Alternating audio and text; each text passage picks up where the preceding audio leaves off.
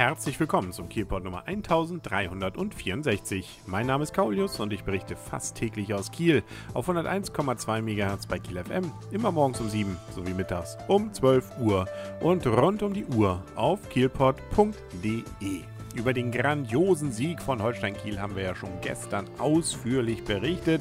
So gesehen können wir uns heute mal ein paar anderen Themen widmen. Zum Beispiel dem Thema, dass sich mal wieder ein Fördedampfer äh, mit einem anderen Schiff, sagen wir mal so, ein kleines Techtelmechtel geliefert hat. Nämlich in diesem Fall der Dampfer Schegsee von der Schlepper- und Fährgesellschaft hier aus Kiel und der Traditionssegler Atlantis auf der anderen Seite. Das Ganze hat sich ereignet am Sonnabend so gegen 12.20 Uhr und zwar in Höhe des Thiesenkais. Da liegen ja, der ein oder andere Kieler hat es hoffentlich schon mitbekommen, weil es da nämlich ansonsten wirklich schön dadurch auch ist, eine ganze Menge Traditionssiegler am Thiesenkai, das heißt also dort in der Nähe von Holtenau, beziehungsweise direkt in Holtenau und das ist nämlich auch das Problem, weil nämlich die Fördedampfer, je mehr von diesen Traditionsseglern dort liegen, umso größere Schwierigkeiten haben, die entsprechende Anlegestelle anzulaufen. Nun ist es zwar in der Regel hauptsächlich was, wenn man dann eine Hafenrundfahrt macht, nichtsdestotrotz muss man ja dann irgendwie da rankommen. Und äh, da war es eben jetzt an diesem Sonnabend eben etwas zu knapp geworden.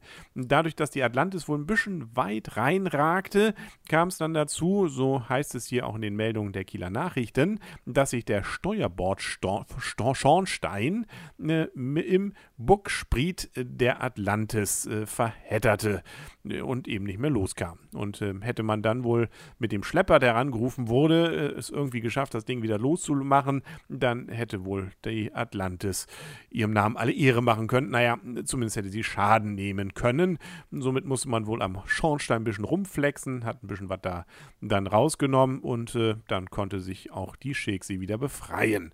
Nichtsdestotrotz äh, scheint es wohl ein ganz generelles Problem im Sommer zu sein mit den entsprechenden Seglern dort und den Fördedampfern, dass das eben sehr eng ist. Und äh, nun will man wohl versuchen, dieses Problem irgendwie in den Griff zu kriegen. Sprich, man wird da wahrscheinlich ein wenig mehr Platz schaffen.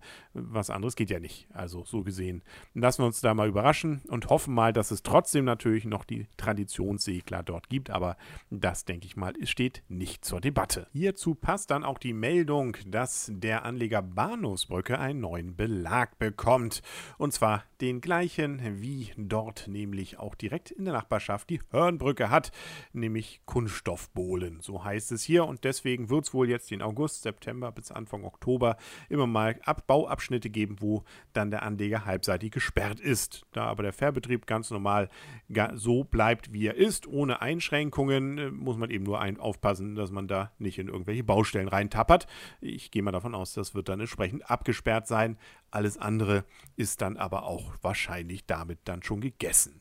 Ja, freuen wir uns auf also neue Kunststoffbohlen am Anleger Bahnhofsbrücke. Und dann noch ein Hinweis für alle, die so rund um den Blücherplatz wohnen. Äh, das äh, gilt also auch für mich.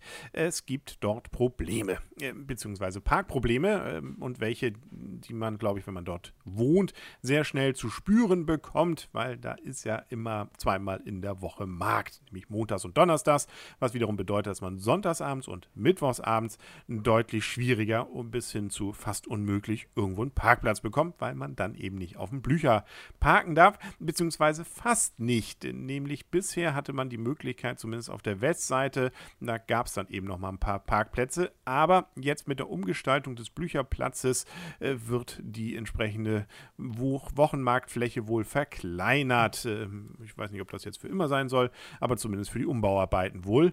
Äh, und das führt eben dazu, dass dann weniger Platz zum Parken dort besteht und äh, damit also der komplette Blücherplatz jetzt ab Donnerstag, dem 1. August nicht mehr äh, während der Marktzeit, sprich also schon ab nachts 0 Uhr bis 17 Uhr montags und donnerstags dann mit Parken belegt werden kann. Also auch die westliche Seite, da gilt dann absolutes Halteverbot. Ja, und wer da widerrechtlich parkt äh, und es im Zweifel einfach nicht mitbekommen hat, der wird dann kostenpflichtig abgeschleppt. Hm, mir Gott sei Dank nach elf Jahren, die ich hier wohne, nur einmal passiert. Aber auch das eine Mal ist dann irgendwie ärgerlich. Man muss dann ja erstmal rausfinden, wo das Auto denn dann steht. Ja, ähm, nun gut, äh, das war's für heute dann auch. Mit diesen wichtigen Meldungen verabschiede ich mich und wir hören uns dann ja morgen wieder, wenn das Sommerloch dann entsprechend weitergeht. Wetter soll ja wieder ganz schön werden. Wir hatten ja ein bisschen Gewitter, ein bisschen Starkregen am Samstag. Ansonsten war es ja nicht so schlimm, wie es denn vorhergesagt war. Und die Woche und die nächsten werden wohl wieder sommerlich. Freuen wir uns doch drüber, dass wir das noch erleben dürfen. Und äh, dann bis morgen und tschüss.